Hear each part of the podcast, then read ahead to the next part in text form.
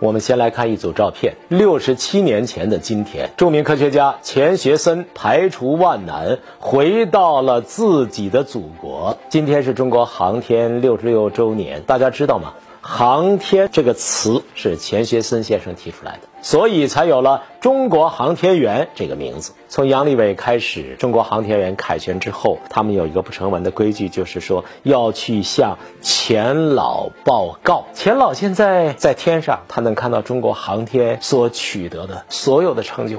一九五五年，钱老回来。钱老一九五五年在美国经历了五年的阻挠折磨。美国那时候麦卡锡主义盛行啊，中情局调查来调查去，来回折腾。钱学森坚持要回国，千辛万苦，最后终于回到了自己的祖国。但是在通过罗湖口岸的时候，钱学森全家却做好了最坏的打算。这里面有个故事啊，今天咱们讲的时间短，我就不讲了，您去看一看。回来没有那么容易。现在大家想一想，假如钱老呢没有回来。当然，要有中国航天事业也会有人接着做。可是中国的导弹事业、中国的航天事业肯定要受到很大的影响。美国人对钱先生评价和估价对中国的贡献，那美国人说的是非常直白的。但是切切不要以为钱先生对中国的贡献仅仅在。导弹和航天技术，钱学森先生变成钱学森同志。看看这张照片，毛主席过生日，请来了钱学森，请来了陈永贵，请来了有代表性的人物。毛主席不给自己出手的那一天，毛主席是完全是啊有自己的想法，请来了工农兵学商的代表，请来了科学家的代表，请来了那些人，特别是陈永贵和钱学森。这画面，记得有一个老同志曾经说过这样的话：说钱学森呐，他是把立场和感情转变到劳动人民立。立场和感情上来的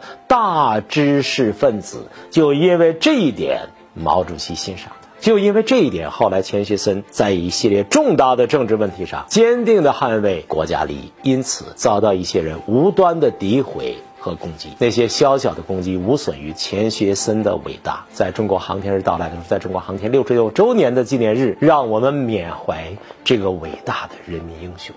感谢收看，再见。